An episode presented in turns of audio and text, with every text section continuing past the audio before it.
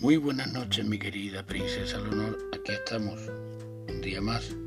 Saludos para todos los oyentes de Radio Fórmula Hit Castellón en el mundo, que son muchos.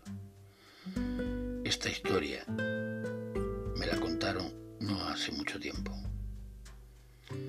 Un hombre del reino de Song fue a ver los brotes de cebada que su hijo había plantado.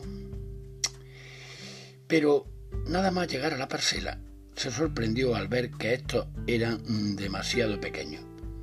Dispuesto a ayudar a su hijo, el hombre exclamó, Yo los haré crecer. Y sin dudarlo ni un momento, comenzó a dar un fuerte estirón a cada uno de los tallos verdes.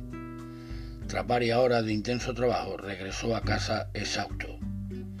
Ya casi anochecía, y su hijo, preocupado, le preguntó que qué había hecho durante tanto tiempo. ¿Qué, qué he hecho?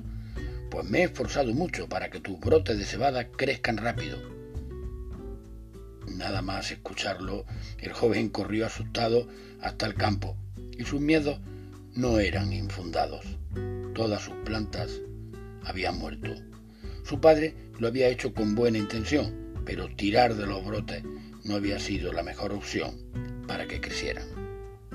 Mi querida princesa Leonor, esta fábula china nos enseña que acelerar los procesos a la fuerza no da buenos frutos, ni en las plantas ni en las personas.